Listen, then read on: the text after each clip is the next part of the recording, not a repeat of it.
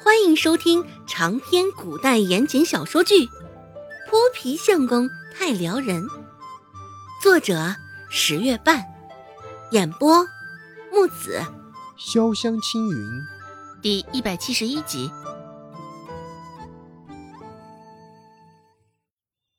看着他生气的模样，周有巧反而抬了抬嘴角：“二嫂，你应该看我很不爽吧？”呵呵，不过怎么办呢？我就是要看你很不爽的模样。你现在的模样，就像是被耍的猴。周有巧这般挑衅于他，罗氏也再没办法淡定，指着周有巧的鼻子，罗氏骂道：“我仗着你是我小姑子，这才对你和和气气的。”不过周有巧，我劝你也不要太把自己当回事儿。再怎么如何，你也不过是泼出去的水，生的儿子也不过是个外姓的种。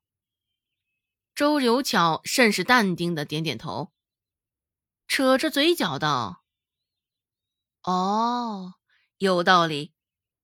听说二嫂你又有了。”还没来得及恭喜你呢，哼，只是也不知道你这回是否如愿以偿啊！你，罗氏重重的喘着粗气，一时语塞。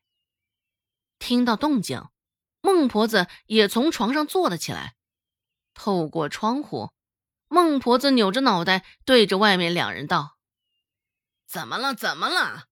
一大早吵吵嚷嚷的。”罗氏，你是要作死啊？现在这摆谱是要给谁看呢？呵呵，等我腿好了，看我不收拾你！一个两个，都是些吃里扒外的东西，投胎就是为了吸我们周家的血。孟婆子嘴里还在骂骂咧咧，周有巧挑衅般的朝着罗氏一扬下巴。周芷在集市已经有了好一会儿了，只是焦古兰依旧无人问津。原本焦古兰的生意便不怎么样，现在因为孟婆子的事儿又耽搁了几天，没能上街，焦古兰更是难卖。先前还有温志安与顾寒生两个冤大头替他包揽下剩下的焦古兰，只是现在。已经寻不到接下来的冤大头了。若是今儿个他两手空空的回去，还指不定孟婆子会有怎样的话来羞辱他。腿骨折了，虽是行动不便，再不能随心情肆意厮打了。只是孟婆子现在这情绪阴晴不定，动不动便是张口谩骂，更何况……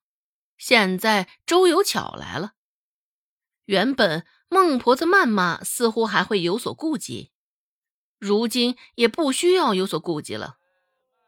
想到之前罗氏的眼神，周芷晓得，接下来的周家定然又会有场血雨腥风。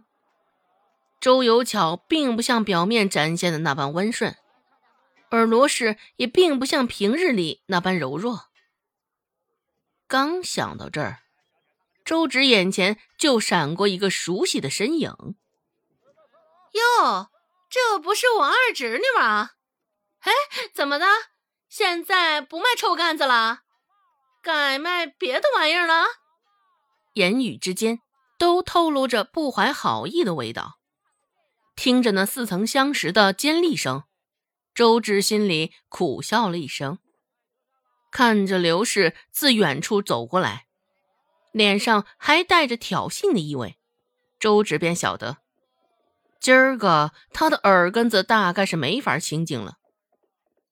也是有许久未见了，刘氏肤色比之前更黑了，而他额间的褶子也多了几道，头发向后梳起，挽起一个代表妇人的发髻，耳边的鬓角处。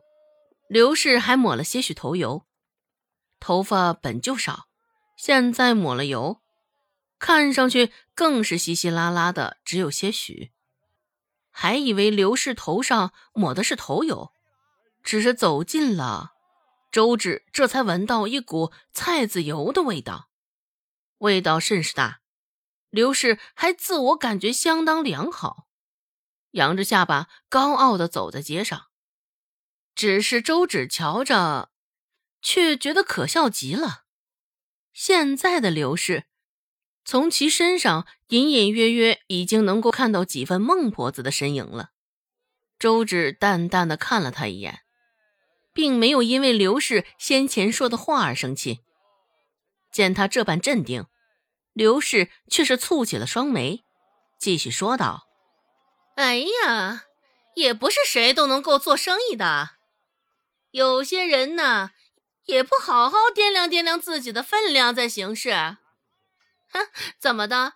现在这生意还是被人抢走了吗？到底二侄女你还年轻，做事儿也是如此，完事儿啊，只顾着贪图享受了。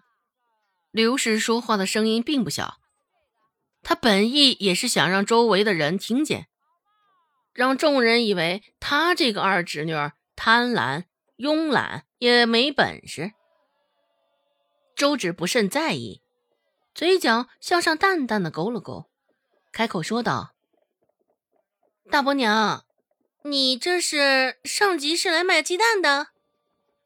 刘氏脸上的笑意僵了僵，下意识看了一眼臂弯间挎着的竹篮子。怎么可能？我若是有鸡蛋，当然第一时间会惦记的你奶，拿去孝敬他呀！你这丫头！竟然把我想成这样的人。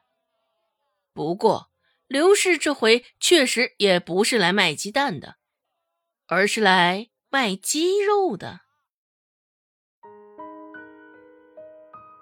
本集播讲完毕，感谢您的收听。感兴趣，别忘了加个关注，我在下集等你哦。